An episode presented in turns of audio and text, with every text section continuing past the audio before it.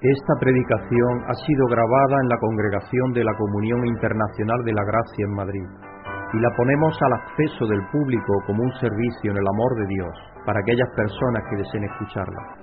Pedimos que la palabra de Dios tome vida en tu corazón mientras escuches. Muy buenas tardes a todos y bienvenidos a estar aquí. Y muchas gracias por haber respondido a la invitación que os hemos hecho. En nombre de la Comunidad Internacional de la Gracia doy la gracia a cada uno de vosotros.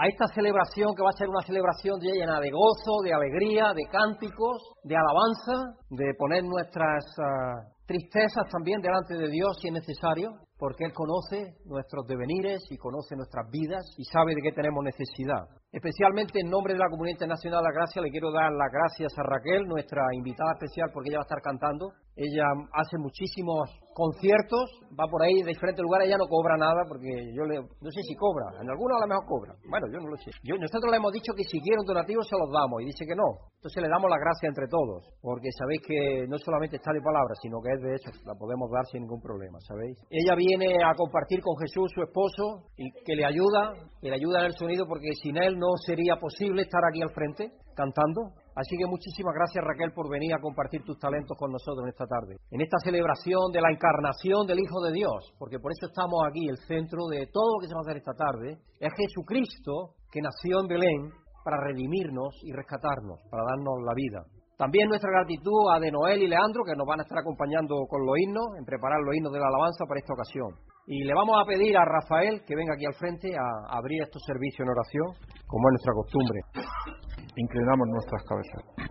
Nuestro amado Padre Celestial, nos dirigimos a ti en oración para pedirte que tú bendigas este tiempo de comunión que vamos a tener juntos, para que tu Espíritu Santo esté con nosotros, pongas palabras en nuestro pastor que puedan ser útiles para todos, para que todos podamos tener una visión clara de lo que es la Navidad, el Adviento y la presencia de tu Hijo Jesús en nuestras vidas. Padre amado, queremos pedirte por todos los que sufren alrededor de toda la tierra, sea por falta de trabajo, relaciones matrimoniales, desempleo, falta de, papeles y sobre todo, Padre, por los niños pequeños y las personas mayores y por todos los enfermos, especialmente por los crónicos, para que tú estés con ellos y les des tu ayuda y tu solaz. Queremos, Padre, pedirte por la comunidad internacional de la gracia esparcida por todo el mundo, por todas sus congregaciones, por sus pastores y por el ministerio a nivel central en los Estados Unidos. Y también queremos pedirte, Padre, por nuestras familias, para que tú estés con ellos y los bendigas. También, Señor, queremos pedirte por nuestro país, que está a falta de gobierno desde hace mucho tiempo y no se toman las medidas necesarias para seguir adelante. Y todo ello queremos dejarlo en las manos y en los méritos de tu Hijo amado Jesucristo. Amén. Amén. Recuerdo de niño, cuando tenía cuatro años o por ahí, que algo que yo esperaba cada año en este tiempo era esperar recibir en casa a grupos de gente fornida, hombres, jóvenes, que venían con sus grandes zambombas y sus guitarras y sus panderos y pasaban de casa en casa tocando. Y yo imaginaba a un niño de cuatro años y yo estaba deseando que vinieran. Y estaba pidiendo a mis padres que me dejaran despierto, porque ellos llegaban tarde, y también porque había un polvorón o un mantecado que compartir, un dulce para compartir con ellos. Y era un momento en el cual la gente realmente hacía eso por, por gozo y alegría, y por compartir juntos, por tener ese deseo de, compartir la alegría y el gozo de que celebrábamos que Jesucristo había nacido hacía en aquel tiempo, porque yo estoy hablando de los años 60, estoy hablando cuando yo tenía 4, cuatro y 5 años, ya casi 2.000 años que había nacido. Y luego después, cuando crecí, tenía ya 6 o 7 años, a mí me gustaba hacer figuritas de barro del Belén. Y yo me ponía mi propio Belén. Yo me lo hacía. Y lo ponía en casa. Y yo supongo que a la figurita alguna salía ladeada, otra de otra manera. Y ahora cuando lo recuerdo yo digo, espero que Dios no se cabrearía mucho conmigo por lo mal escultor que yo era con el barro. Pero siempre he estado pensando en, en Dios. Eso sí que Dios me ha dado ese don, porque yo creo que eso es un don que Dios lo da desde pequeño. Desde pequeño siempre ha estado en mi corazón hacer y honrar a Dios. Vamos a leer en una escritura que es en Isaías. Vamos a empezar en Isaías hoy. Hoy vamos a tener muchas escrituras, pero vamos a tener todas escritas. Porque vamos a dejar que la palabra de Dios hable que se calle el hombre y hable la palabra de Dios. Porque tenemos a muchos hombres hablando y muchas mujeres hablando, pero lo bueno es que hable la palabra de Dios. En Isaías 9, verso 2 al 3 y luego del 6 al 7. Esto es una profecía acerca del Mesías, no sino de que había prometido un Mesías que iba a llegar. El pueblo que andaba en la oscuridad, y quedaros con estas frases, porque luego cuando eh, María hace el Magnífica y todo eso, estas frases vienen a ella, porque es para que nos demos cuenta que Dios es el que hila en nirvana la palabra, es el que la une. Y estamos hablando de un profeta que vivió setecientos y pico años antes del nacimiento de Cristo y anticipó, por medio del Espíritu, lo que iba a acontecer, porque Dios se lo dio a conocer. Porque la palabra de Dios es inquebrantable y podemos ir a ella sabiendo que hay palabras de vida ahí y que no fallan, que no fracasan. El pueblo que andaba en la oscuridad ha visto una gran luz. Sobre los que vivían en densa tiniebla, la luz ha resplandecido. Tú has hecho que la nación crezca, has aumentado su alegría, y se alegrarán ellos en tu presencia como cuando recogen la cosecha, como cuando reparten el botín, porque nos ha nacido un niño, se nos ha concedido un hijo. Dios nace como niño, es hijo de Dios, porque nace como hijo de Dios eterno. La soberanía reposará sobre su hombro, todo poder estará sobre él. Todo poder estará sobre él. Y se le darán estos nombres, consejero, admirable, Dios fuerte, Padre eterno, príncipe de paz. ¿Tenéis alguna duda de que se está refiriendo a Jesucristo? Porque hay gente que la tiene, desgraciadamente. Piensan que esas palabras se le aplicaron a reyes que vinieron después. Pero ¿tú le vas a aplicar a un rey Padre eterno? ¿Dios admirable? Eso es torcer las escrituras. Si realmente queremos creer lo que la palabra de Dios dice, tenemos que ir a ella y creernos lo que pone y no tratar de una exegesis nueva o tratar de reinterpretar nosotros lo que nosotros queramos, porque lo que hay ahí es claro, es claro.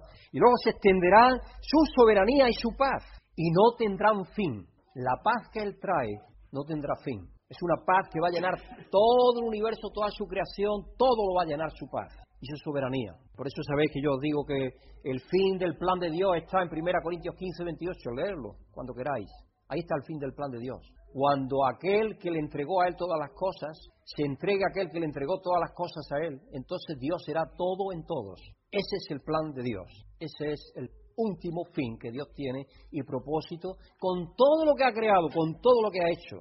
Traer a Él algo que Él hizo para tener relación con eso que Él hizo, fuera de Él, que es la creación. Y es maravilloso. Eso es lo que Dios tiene en mente para todos los seres humanos, incluso para toda su creación también y es maravilloso. Gobernará sobre el trono de David y sobre su reino para establecerlo y sostenerlo con justicia y rectitud desde ahora y para siempre. Esto lo llevará a cabo el celo del Señor Todopoderoso. Así que, hermano, esta profecía es una profecía del nacimiento de Jesucristo. Fue dada por Dios a Isaías 730 años como mínimo antes del nacimiento de Jesucristo. Consejero, admirable, Dios fuerte, Padre eterno, príncipe de paz. Se extenderá su soberanía y su paz y no tendrán fin. Gobernará sobre el trono de David y sobre su reino, para establecerlo y sostenerlo con justicia y rectitud desde ahora y para siempre. Esto lo llevará a cabo el celo del Todopoderoso. Así que vamos a dar gracias a Dios por Jesucristo, el príncipe de la paz, el Salvador y Señor de nuestras vidas. Así que vamos a ponernos de pie, hermanos, y vamos a cantar con nuestros corazones, llenos de gratitud el himno, da gracias dirigidos por De Noel y acompañado a la guitarra por Leandro, vamos a estar cantando ese himno.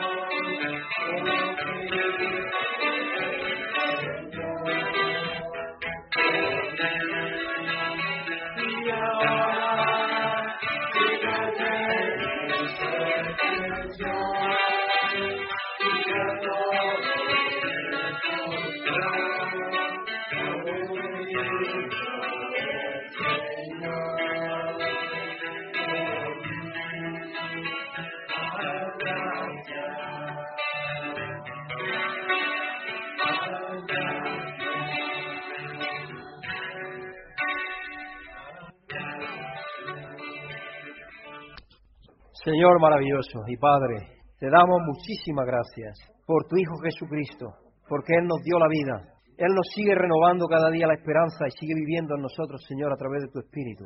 Él nos renueva, Señor, y nos da la alegría y el gozo. Y nos da, Señor, la seguridad y la confianza de que estamos en ti, de que estamos en tus manos, de que no estamos perdidos, de que no estamos solos, de que tú estás con nosotros, Señor, en todo momento, en toda circunstancia, cualquiera que sea la misma. Así que te damos gracias, Señor. No tenemos palabras para agradecerte que tú vivas en nosotros. Todo hecho posible por aquel niño que nació en Belén, indefenso, hace más de dos mil años y que tú tenías preparado desde antes de la fundación del tiempo, Señor. Te damos las gracias, Padre, y te lo pedimos en su nombre. Amén. Podéis sentaros. Y vamos a seguir dando gracias al Verbo. Vamos a dar gracias al Verbo de Dios. Gracias a todos los que habéis estado cantando, a las niñas también, Jennifer y Leticia, y también a Larisa. Vamos a dar gracias a Dios porque el Verbo, el Hijo Eterno de Dios, se hizo carne para redimirnos y lo hizo para unir la naturaleza suya a la nuestra y poder así morir Él por nosotros. Porque eso fue lo que llevó a cabo Jesucristo. Jesucristo vino para coger nuestra naturaleza humana, unir su naturaleza humana a la suya, por eso se hizo hombre, y poder morir en la cruz por todos nosotros. Él dice, en una escritura maravillosa que a mí nunca se me olvida, siempre la mencionaré, Juan 12:32, cuando yo sea levantado de la tierra, atraeré a todos a mí mismo. Y eso fue lo que hizo Jesucristo el día que fue clavado en la cruz. Atraer a todos, porque todos merecíamos la muerte eterna. Pero sin embargo Él vino a darnos vida a todos, porque no nos merecíamos ninguno vivir. Y el que crea que es bueno está todavía en error porque bueno no hay ni siquiera uno, dice la Escritura. Dios es el que nos ha dado la bondad por medio de su Hijo Jesucristo. Él nos ha hecho bueno, Él es el que nos ha santificado, el que nos ha justificado, el que nos ha llevado a Dios Padre. Y ese es el propósito por el cual vino. Vino a darnos vida, la vida eterna, por medio del Espíritu Santo, una vida que nadie puede arrebatar de sus manos. Padre Santísimo y Eterno, venimos a darte gracias por tu Hijo Jesucristo, por el Verbo encarnado, que vino Señor aquí a esta tierra, de acuerdo al plan que tú tenías predeterminado desde antes de la fundación del mundo, desde antes de que nada fuese, de compartir la relación de amor que Dios Padre, Dios Hijo y Dios Espíritu Santo ha gozado por toda la eternidad. Señor, el Hijo vendría a entregarse por toda su creación. Y es maravilloso, Padre, que ese amor tan desprendido sea concebible. Para nosotros no lo es, Señor, pero para ti sí. Así que te damos las gracias, Padre, por ello, y te pedimos que nos ayudes cada día apreciar el sacrificio que tu Hijo Jesucristo llevó a cabo. Todo mi ser, todo lo que yo soy, nunca cese de adorar. Y eso es lo que vamos a estar cantando a continuación. Así que vamos a ponernos de pie de nuevo y vamos a cantar al Señor de señores y al Rey de reyes, a Jesucristo glorificado, a nuestro Señor y Salvador, que con el himno canta al Señor, canta al Señor.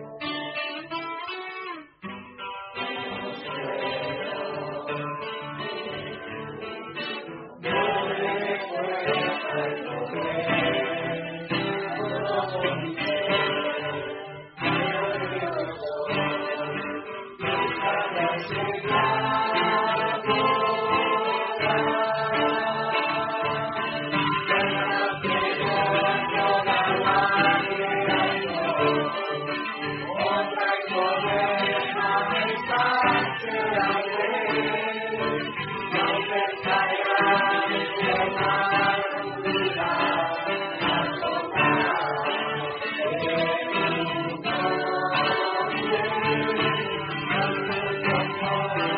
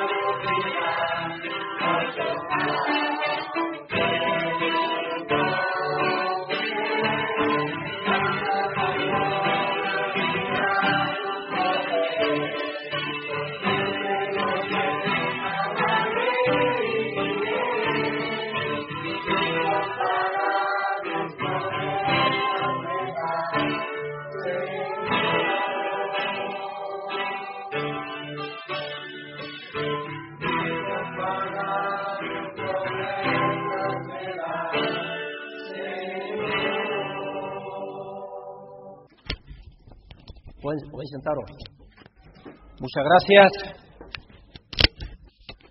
Ciertamente que las promesas de Dios son incomparables. Nosotros no podemos ni siquiera pensar en lo grande que Dios nos ha dado. Nos ha dado una eternidad con Él, una eternidad con Él. Algo que no podemos ni siquiera considerar en nuestro, en nuestro, en nuestro cerebro tan limitado. Tengo felicitaciones de nuestro pastor y presidente. Esa es la imagen que salía antes. Este es el equipo. Esta es la sede de nuestra iglesia, los que trabajan en nuestra sede. Nosotros tenemos congregaciones unas 900 congregaciones alrededor del mundo, pero el equipo que hay en Charlotte, en Carolina del Norte, es muy pequeño, porque eso es lo que queremos, que cada iglesia se encargue de hacer lo que tiene que hacer y solamente 15 o 16 personas son las que hay en la sede, solamente. Y os mandan muchísimos saludos y esa es la tarjeta que han mandado. Entonces yo he sacado la imagen para que podáis ver, porque nos saludan a todos nosotros y nos dicen deseándoos una bendecida Navidad desde la sede de la Comunidad Internacional de la Gracia, quiera que a lo largo de vuestras celebraciones experimentéis la alegría de la Navidad.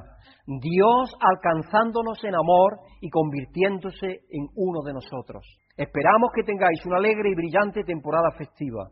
Y luego nos pone la escritura de Juan 3:16, porque tanto amó Dios al mundo que dio a su Hijo unigénito, para que todo el que cree en Él no se pierda, sino que tenga vida eterna. Dios no envió a su Hijo al mundo para condenar al mundo, sino para salvarlo por medio de él. Para eso vino Jesucristo, para salvar a todo el mundo, incluso a su propia creación, que como sabemos en Romanos 8 el apóstol Pablo nos dice, que aguarda nuestra redención, porque el día que venga la glorificación nuestra, la propia creación de Dios será redimida también y glorificada. Os lo podéis leer en Romanos 8. Y es maravilloso que eso le aguarda también a esta creación. Es maravilloso saber eso. Tengo algunas historias de humor, como sabéis, antes de que tengamos, entremos en la predicación. La predicación hoy va a ser un poco diferente. No sé si entendéis dos lelos. Los brasileños quizás no entendéis eso. Pero vosotros si entendéis por malucos o maluco o, como decís tontos. Sí, también loco, también loco, también loco, también loco. Maluco también. Pero tontos, ¿cómo decís tontos? No, Alberto, usáis una palabra, esa es una palabra de Noé, tenéis otra palabra diferente. Lelos, ¿no decís lelos también? Bobo. Bobo. Dos bobos van en busca, eh, van al bosque en busca de un pino para Navidad. ¿Imagináis? En busca de un pino para Navidad. Van buscando, viendo uno y otro y otro y otro y otro. Después de dos horas de búsqueda, todo lleno de pinos, todo lleno de pinos, pero dos horas ya llevaban de búsqueda. Dice uno al otro, ya es suficiente. El próximo pino que veamos, no lo llevamos. Tenga o no tenga bolas de Navidad. Un niño esperaba impaciente que llegara la Navidad para ver qué le iba a regalar su padre. Y ya no aguantó más y le preguntó al padre, papá, papá, ¿qué me vas a regalar para Navidad? Y el padre dice, ¿qué te regalé para el año pasado? Dice, ¿me regalaste un globo? Dice, pues este año te lo inflo. Niño, este año los Reyes Magos te van a traer carbón, por saberlo todo. Y el niño dice, ¿pero carbón de qué clase? Turba, huya, antracita, lignito. Tú sigue así, le dice el padre, tú sigue así. Ahora, como el juez prometió ser tolerante esta Navidad, le pregunta a un acusado, hombre, ¿de qué se le acusa? De haber hecho mis compras de Navidad por anticipado. Hombre, pero eso no es delito. ¿Con cuánta anticipación la compró usted? antes de que abrieran la tienda. Cuando estaban las puertas cerradas, entró él por alguna parte o forzándolas. Y ahora, antes de empezar el mensaje de esta tarde, Raquel nos va a cantar, nos va a estar presentando como música especial la canción Sueña. Después tendremos el mensaje titulado Celebrando a Jesús, pero tendremos a Raquel con la canción Sueña y pensad lo que queráis donde, cuando, mientras está cantando esa canción, pero esa canción tiene muchísimo mensaje.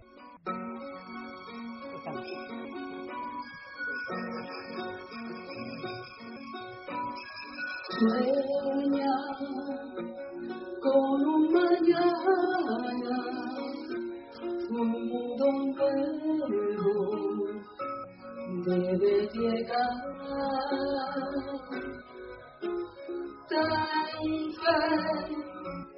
es muy posible si tú estás decidido.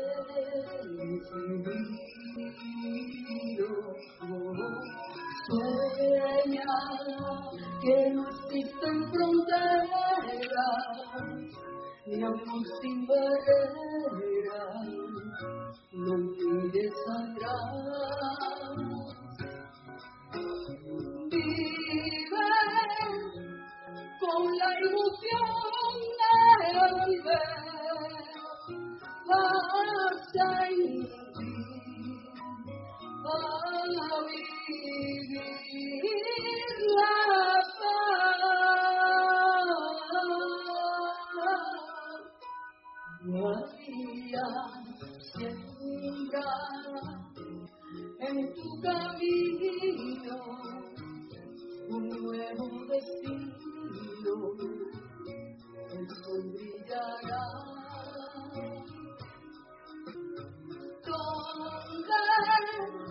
las ambas se unan en luz, la bondad y el amor renacerán.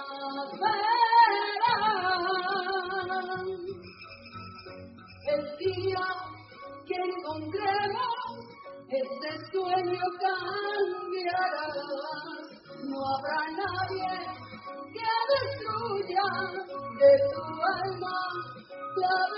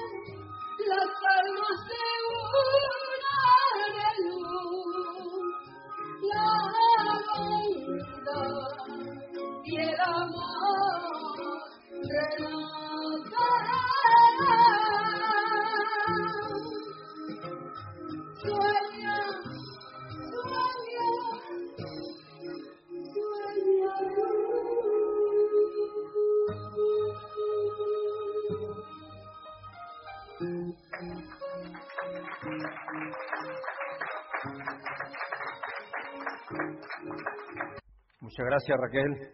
¿Qué sabemos si María estaba soñando antes de que viniera el ángel a visitarla? No sabemos. ¿Qué pasaba por su mente? Es curioso. Vamos a leer de nuevo. Ya me dejé por ahí algo. No es dame el, mando. Esto lo tengo yo que tener. Gracias. Vamos a leer de nuevo la profecía de Isaías, celebrando a Jesús. Ese es el título del mensaje de hoy. Funciona cuando le da la gana. He estado también abriendo esto esta mañana, a ver si funciona.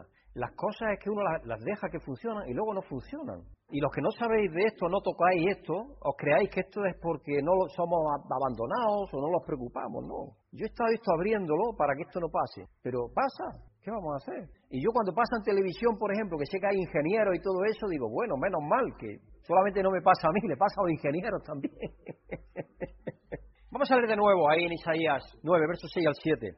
Porque nos ha nacido un niño, se nos ha concedido un hijo, la soberanía reposará sobre sus hombros y se le darán estos nombres, consejero admirable, Dios fuerte, Padre eterno, príncipe de paz. Se extenderá su soberanía y su paz y no tendrán fin. Gobernará sobre el trono de David y sobre su reino para establecerlo y sostenerlo con justicia y rectitud desde ahora y para siempre. Esto lo llevará a cabo el celo del Señor Todopoderoso. Bienvenidos a la historia más grande jamás contada. La historia de Dios convirtiéndose, en hombre. Aunque ciertamente no sabemos con certeza en qué época del año nació Jesús, lo más importante es que nació. Sí, la época no se sabe porque hay ciertas cosas, pero no vamos a entrar en esos detalles.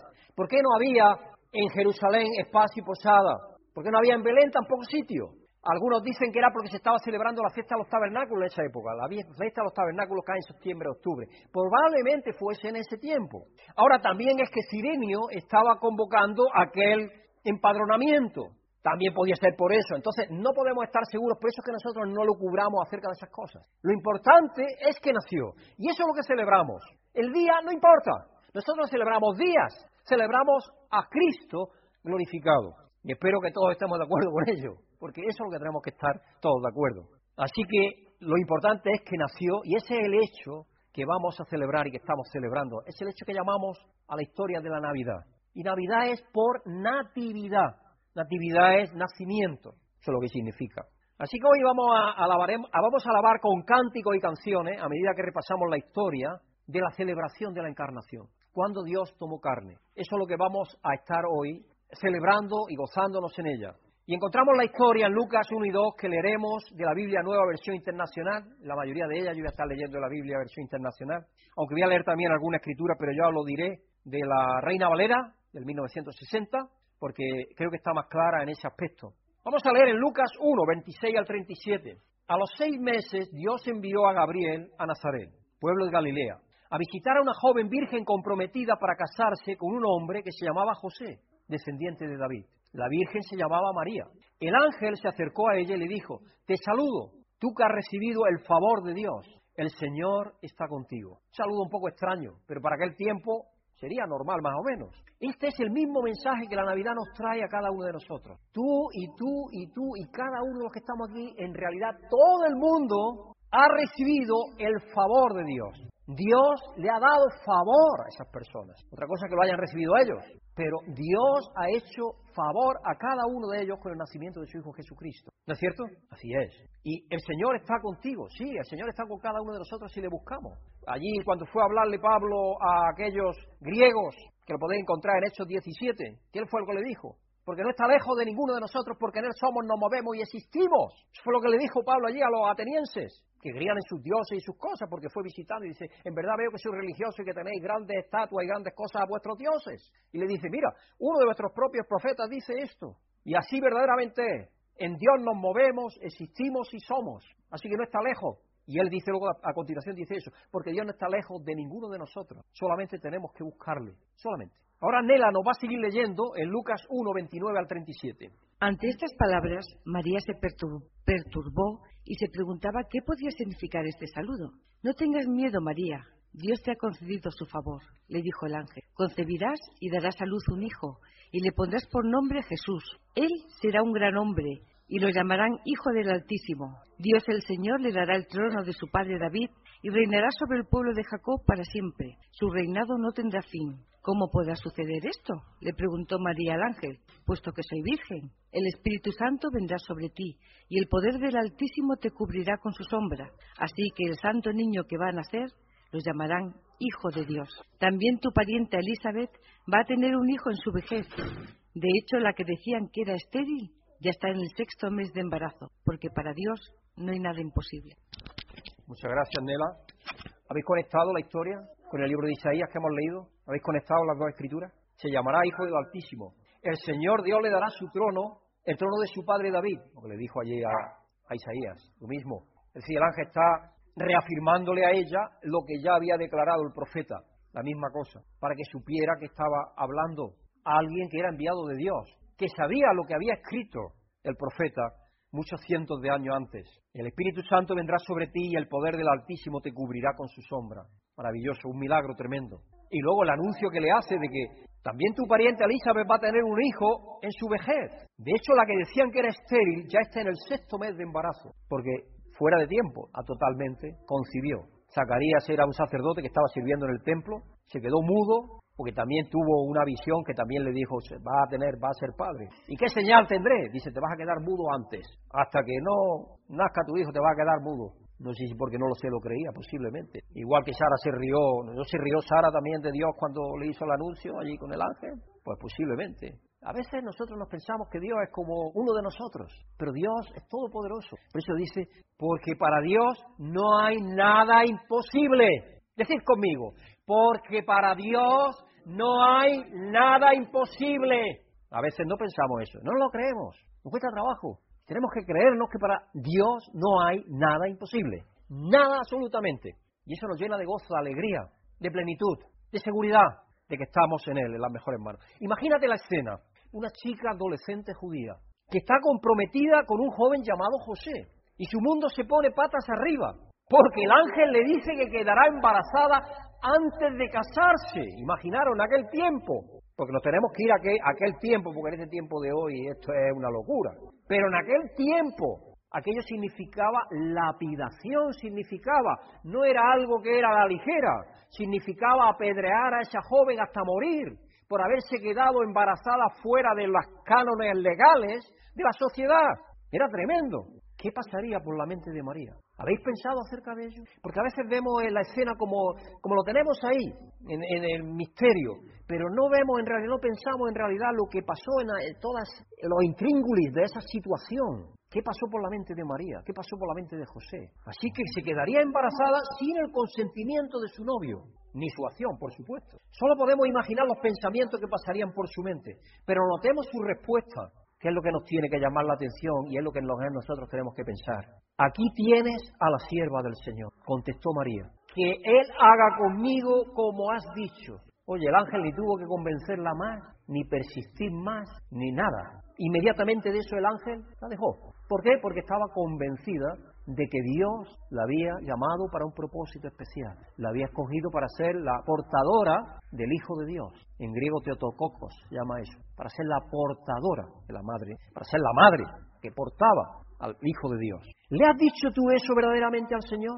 Haz conmigo como has dicho. Y aquí tu siervo, y aquí tu sierva, Señor. Haz en mi vida como has dicho. Eso es algo que Dios está esperando de cada uno de nosotros. Que en un momento u otro de nuestras vidas lo digamos. Y que lo digamos hoy, y mañana, y pasado, y el día siguiente, y el día siguiente, y el día siguiente, toda nuestra vida, hasta que llegue nuestra muerte, que será pasar a estar con la vida verdadera. Eso es lo que Dios espera de nosotros, porque la Escritura es bien clara en Apocalipsis, dice que el que persevere hasta el fin será salvo. La salvación es algo que Dios está dándonos cada día, pero tenemos nosotros que aceptarla y recibirla en fe.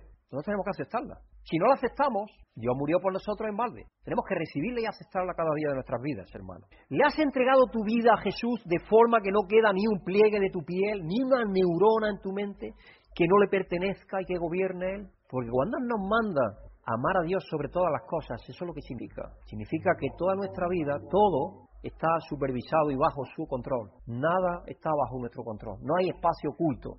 No hay ningún rincón para nosotros. Vamos a cantar como congregación un himno que es Fieles de Dios, porque hace énfasis en esto que estamos viendo. Fieles de Dios. Fieles de Dios es un himno que pertenece a los Promise Keepers, a los guardadores de la promesa, y es una organización que, evangélica que nació en Estados Unidos, donde los hombres, de hombres nada más, lo que quieren ser es fieles a Dios y fieles al voto que le hicieron a sus esposas. Eso es lo que trata ese himno. Y es un himno maravilloso, a mí me encanta ese himno. Así que vamos a cantar fieles de Dios. Después de ese himno, Raquel nos va a estar cantando el credo, que como sabéis, el credo es el código de todos los verdaderos cristianos. El código de todos los verdaderos cristianos. El credo es igual. Es igual para los católicos que para los evangélicos, que el credo es el mismo. Entonces es el código de fe nuestro. Así que vamos a estar cantando el himno Fieles de Dios primero y luego Raquel cantará el credo.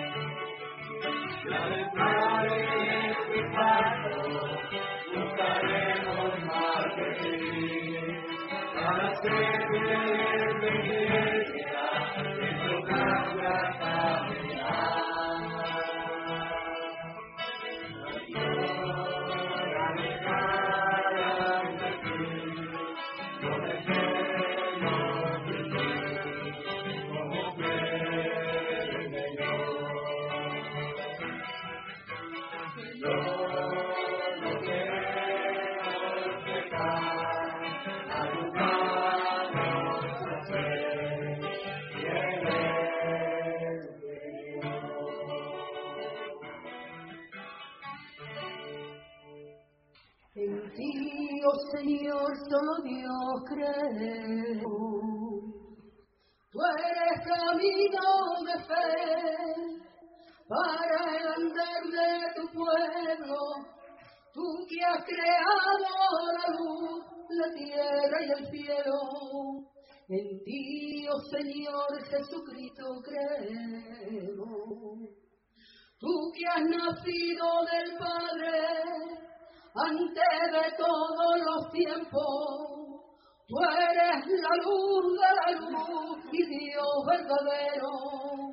Para salvarnos del mal viniste del cielo y en carne de la Virgen se hizo carne tu verbo y porque quiso el Espíritu nos redimiste en tu cuerpo tomaste la por redimir a tu pueblo y humildemente dejaste que sepultaran tu cuerpo y resucitado subiste a los cielos y para juzgarnos volverás de nuevo.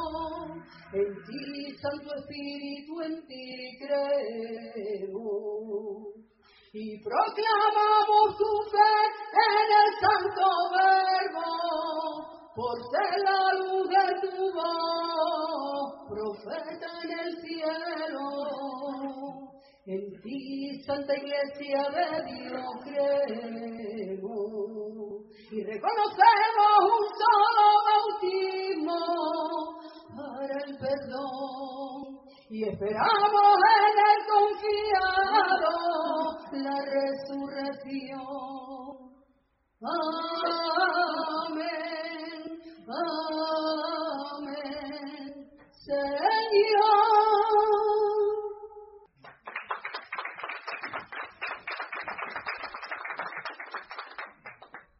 Es cantar a capela. Gracias, Raquel. Muchas gracias.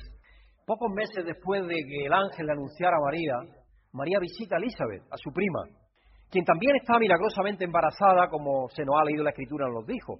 Y pronto daría a luz a Juan, que se convertiría en Juan el Bautista, que iba a ser el precursor de Jesucristo, el que iba a abrir el camino del Señor, el que iba delante de él para enderezar los caminos del Señor, como vimos la semana pasada, creo que fue. Ambas alaban a Dios. María dice una oración que se ha venido en llamar el cántico de María o el Magnificat de María. Magnífica en latín significa magnifica. Mi alma magnifica al Señor, eso es lo que empieza diciendo. He aquí la esclava del Señor, por lo tanto yo magnifico al Señor, lo engrandezco porque yo me entrego al Señor. Y entonces él- ella canta ese cántico que es alabando a Dios, dándole gracias a Dios de que Dios haya decidido escogerla a ella entre todas las mujeres que había en aquel tiempo en Judá, escogerla a ella, porque a Dios así le plazo, le quiso hacerlo así. Y aquí le vamos a pedir a mi esposa que nos lea esa oración, esa magnífica de María, en Lucas 1, 46 al 50. Entonces dijo María, mi alma glori- glorifica al Señor, y mi espíritu se regocija en Dios mi Salvador, porque se ha dignado fijarse en mi humilde sierva. Desde ahora me llamarán dichosa todas las generaciones, porque el poderoso ha hecho grandes cosas por mí. Santo es su nombre, de generación en generación se extiende su misericordia a los que le temen. Hizo proezas con su brazo, desbarató las intrigas de los soberbios, de sus tronos derrotó a los poderoso, mientras que ha exaltado a los humildes, a los hambrientos los colmó de bienes, y a los ricos los despidió con las manos vacías. Acudió en ayuda de su siervo Israel, y cumpliendo su promesa a nuestros padres, mostró su misericordia a Abraham y a su descendencia para siempre. Y en esta parte del Magnífica es curioso que también menciona la parte de Isaías 9. Si os leéis la primera parte, los primeros 10 versículos de Isaías, vais a cuenta que también está ahí cogiendo partes de la parte de Isaías. Y ahora proseguimos la historia en Lucas 2. Si tenemos la escena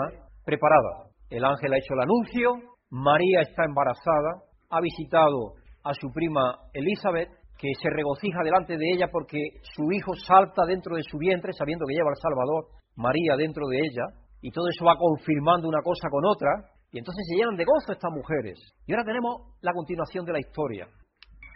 En Lucas 2, verso 1 al 7, por aquellos días Augusto César, Augusto César, el emperador de Roma, al cual sabemos que estaba sometida Judea, decretó que se levantara un censo en todo el imperio romano. Este primer censo se efectuó cuando Cirenio gobernaba en Siria. Y quiero deciros que los censos de entonces, no eran como ahora son. Ahora hacen el censo y a ti no te duele, ¿no? Bueno, luego después te duele un poco, pero bueno, al principio no.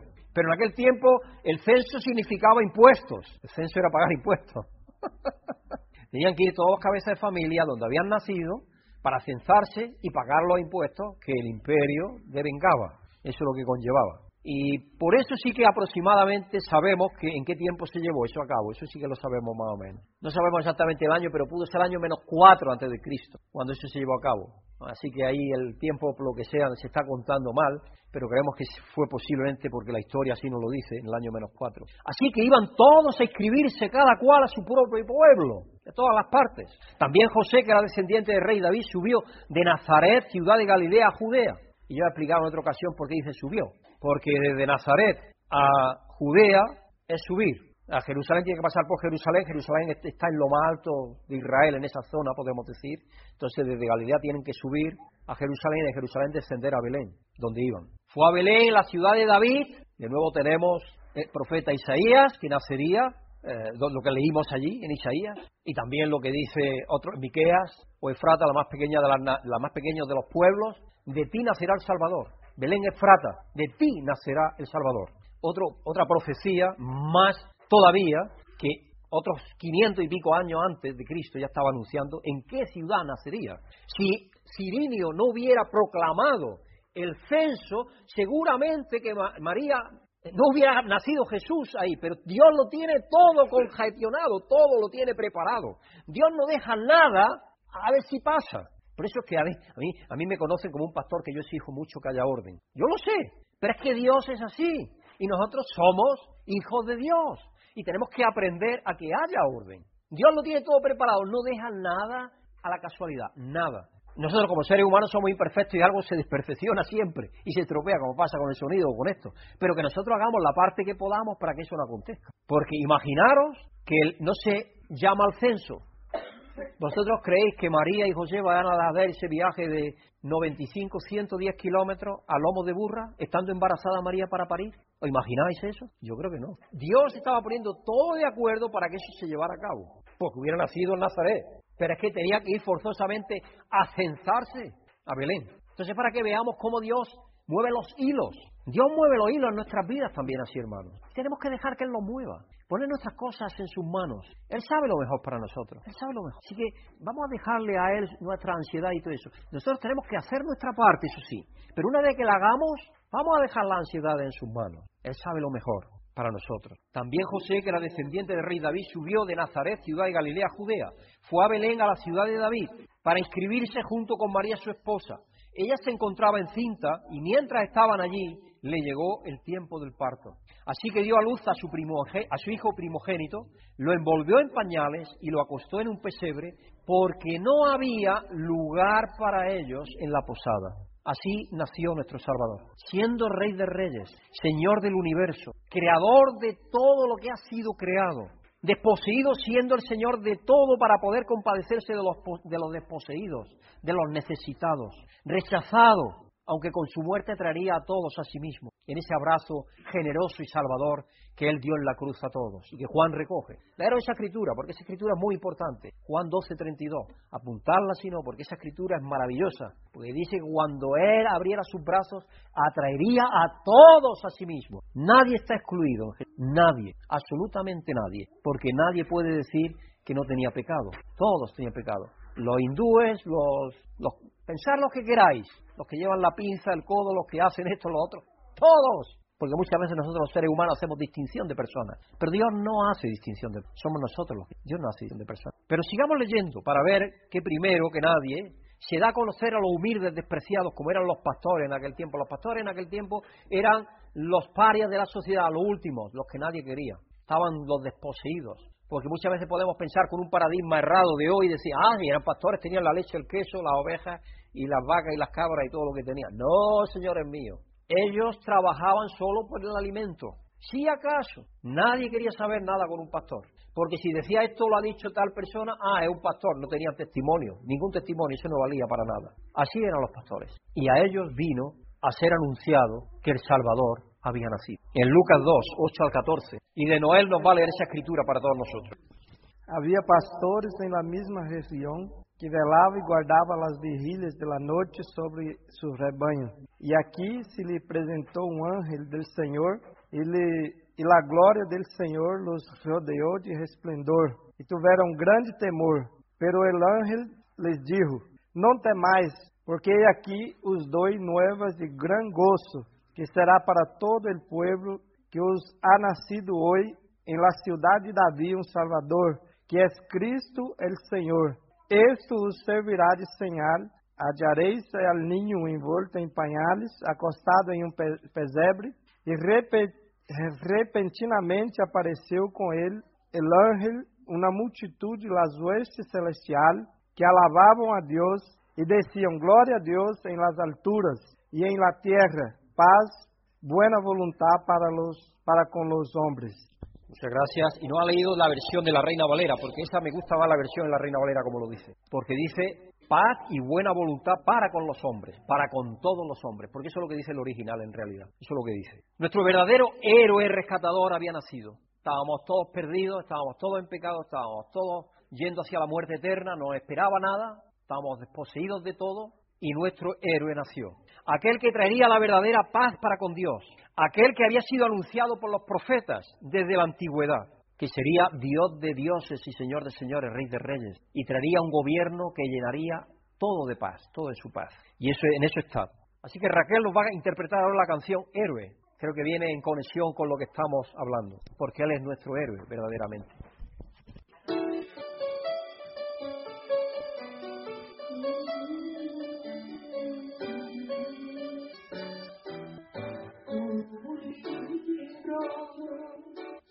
El final y asusta lo que lees, así la vida es cuando nace, ya te expones al dolor y a poco y con valor logras crecer. Y con un libro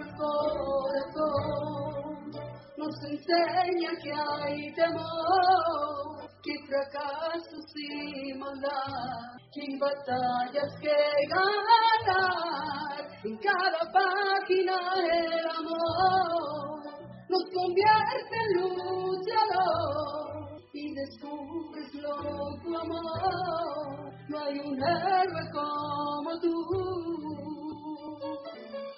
Son muy pocos se arriesgan por amor, pero tú tienes la fe y eso no es todo. No te caigas, que vivir es aprender y no hay nada que temer si crees en ti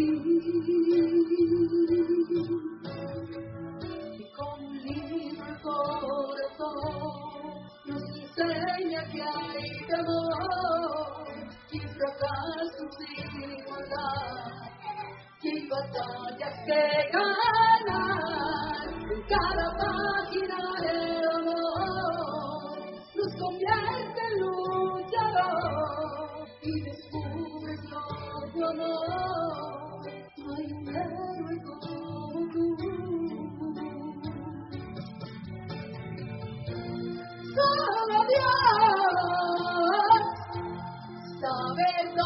y cuando la vida nos dirá, lo has hecho bien. Solo Dios, con un sueño solo,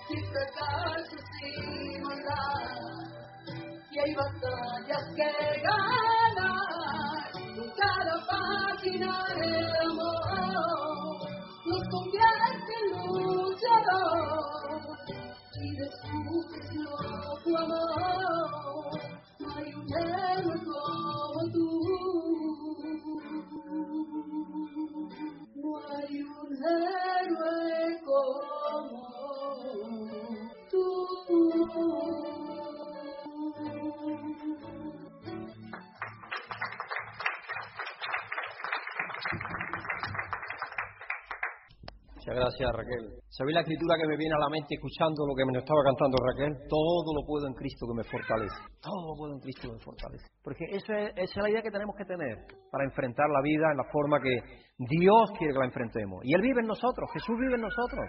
Así que tenemos que tener esa seguridad, esa confianza, esa fe para enfrentar la vida con las dificultades, los desafíos, los problemas que tengamos no son problemas. A mí no me gusta llamar problemas a los desafíos, yo le llamo desafíos. Toda la vida lo vengo haciendo. Porque creo que un problema es, se ve más negativo. Para mí son desafíos, más que problemas. Problema tiene una connotación mucho más negativa. Ahora Lucas nos sigue diciendo cómo reaccionaron los pastores después de que se enteraron. ¿Y qué hicieron? Algo muy distinto a la respuesta que nos da la mayoría de la gente cuando tratamos de compartir el mensaje de amor de Jesucristo con ella. Vamos a leerlo en Lucas 2, 15 al 20. Si le dijeron que había nacido, el mensaje era, os ha nacido el Salvador. Y esto es lo que encontraréis. Ir a Belén y encontraréis en un establo a un niño envuelto en pañales y esta es la señal que tenéis de que Él es el Salvador del mundo. Y ellos podían haber dicho, ¿qué cuento nos traes? Y podían haber, haberse ido, haberle dado importancia. Yo estoy a veces repartiendo verdad y vida. Ahí hay un montón de verdad y vida para que se quiera llevar para repartir, de la última, de esta última. Y es gratuita, podéis llevar las que queráis para repartir. De las que hay ahí, tenemos más, tenemos más.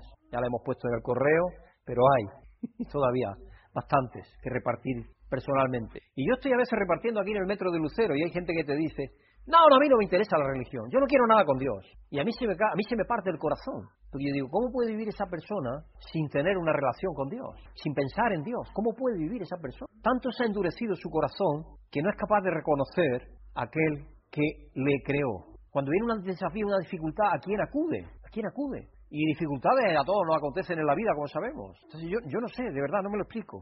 Vamos a ver cómo reaccionaron los pastores, qué es lo que hicieron. Vamos a leerlo ahí en Lucas 2, 15 al 20. Cuando los ángeles se fueron al cielo, los pastores se, dijeron uno a otro, vamos a Belén a ver esto que ha pasado y que el Señor nos ha dicho. Ellos no estaban dudando ni estaban pensando qué es esto que ha pasado. Vámonos. Así que fueron deprisa, deprisa y se encontraron a María y a José y al niño que estaba acostado en el pesebre. Imaginaros qué alegría, qué gozo, ¿no? Lo que nos han dicho los ángeles aquí está cumplido. Y seguramente que pensaron nosotros que somos los más pobres de la tierra, que somos los más desposeídos, que somos los parias, que nos haya dado Dios. Este anuncio a nosotros es maravilloso.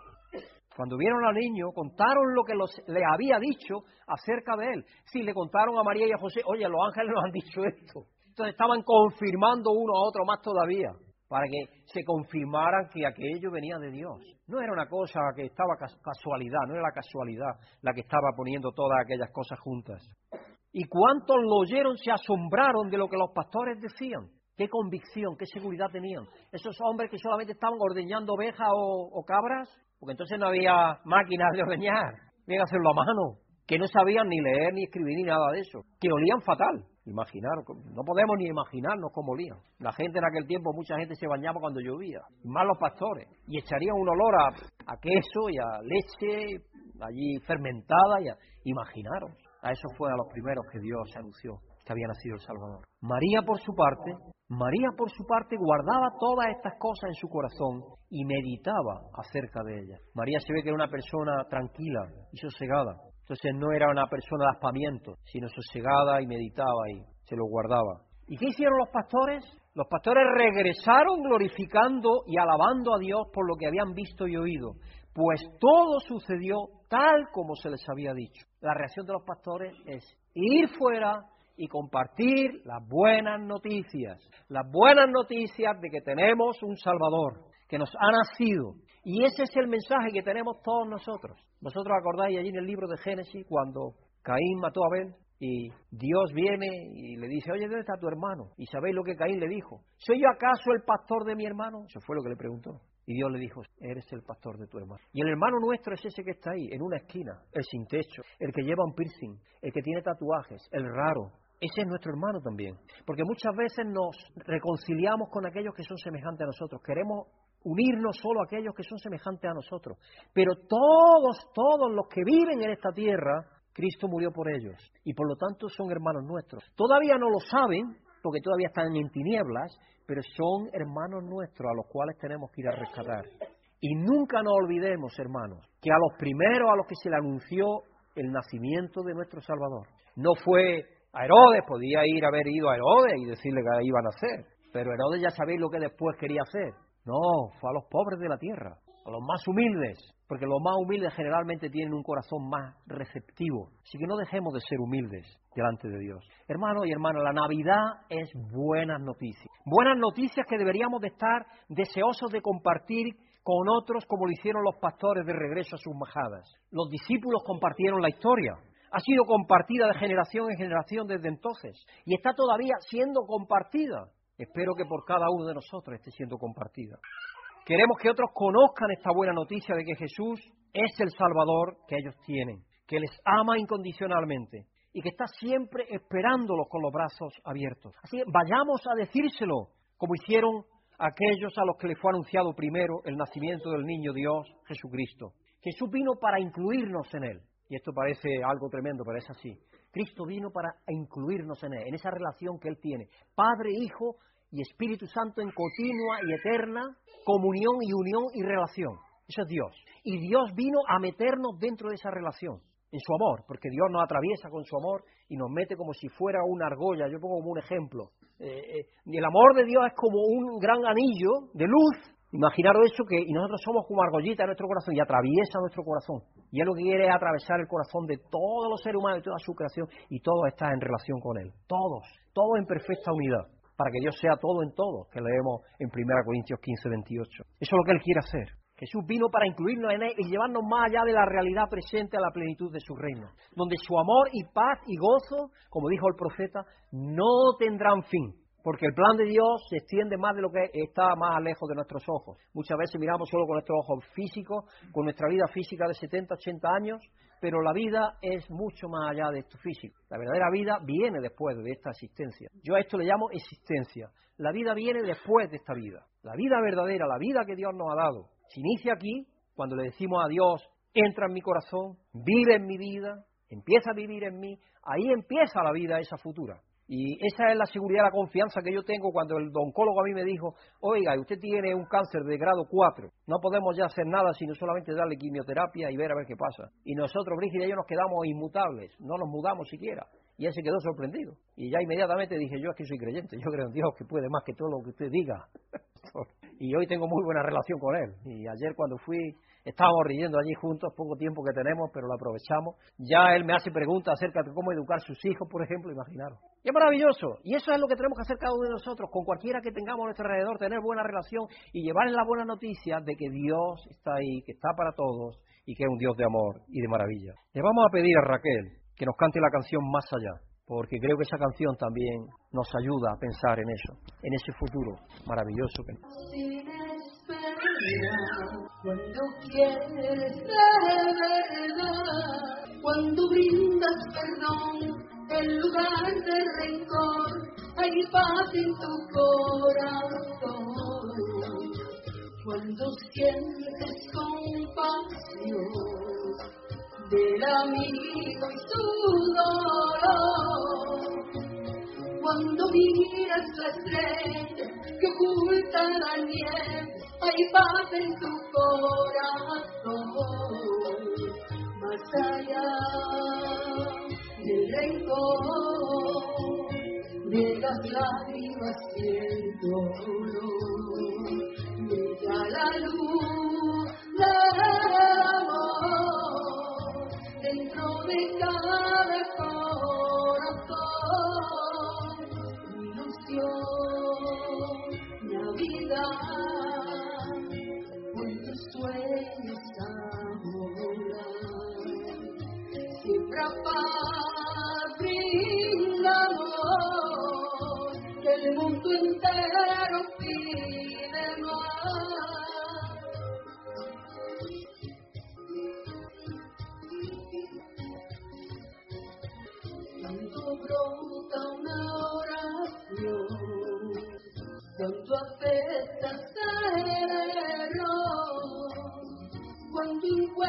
lugar para la libertad, hay paz en tu corazón.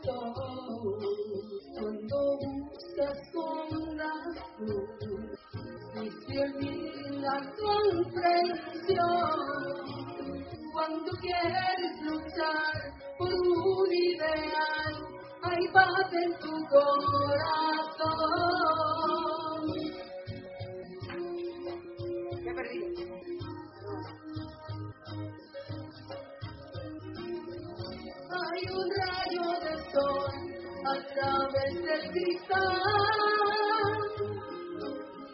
Hay un mundo mejor cuando aprendes a amar más allá del rencor, de las lágrimas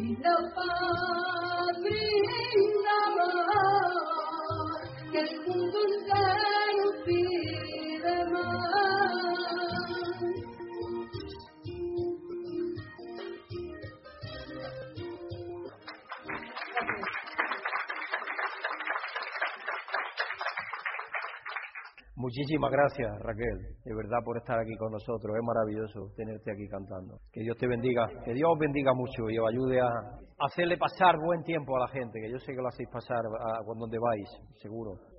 Así es. Vamos a pedirle a Dios que Jesucristo que vive en nosotros, oh Dios, tu Hijo Jesús que en aquella ternura de aquel niño vivió y creció y murió por nosotros para perdonarnos nuestros pecados, Padre, que como esta canción dice que nos ayudes, Padre, a, a tener esa ternura en nuestro corazón para perdonar a aquellos que nos han ofendido, Señor. Incluso que nos, que nos perdonemos a nosotros mismos, porque a veces no nos perdonamos nuestros propios errores y estamos siempre arrastrando las cadenas. Y eso hace, Señor, que nos vivamos una vida liviana y, y ligera y gozosa y llena de alegría, descansando en ti, Señor, sabiendo que tú nos has perdonado.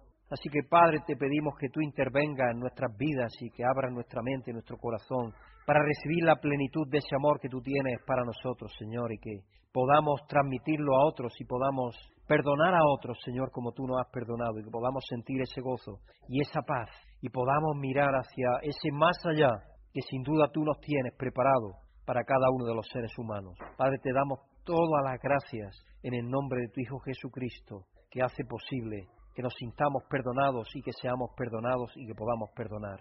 Amén. Vamos a pedirle de nuevo a de Noel y Leandro que nos guiarán en el himno de la congregacional final de alabanza.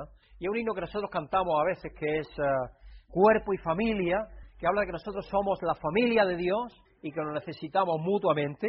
Y después de esto le vamos a pedir a Nela que nos despida esta parte de la celebración con oración y pida la bendición sobre la comida que vamos a tener después. Es porque luego durante la cena vamos a tener la santa cena del Señor. Como Jesucristo la hizo en medio de la cena, así la hacemos nosotros algunas veces y este año lo vamos a hacer así también. Después de que estamos comiendo, en medio de la comida, vamos a tener un momento en el cual vamos a pensar en aquello que Jesucristo hizo al final de su vida.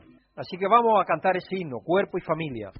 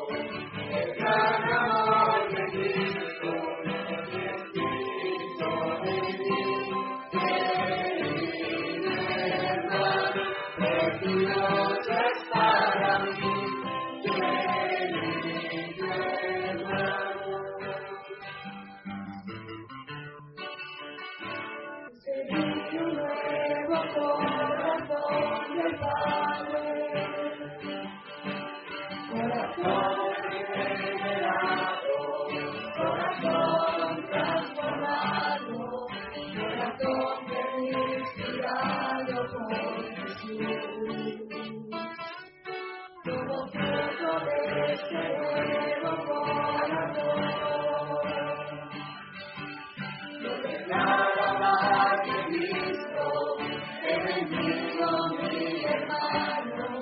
with your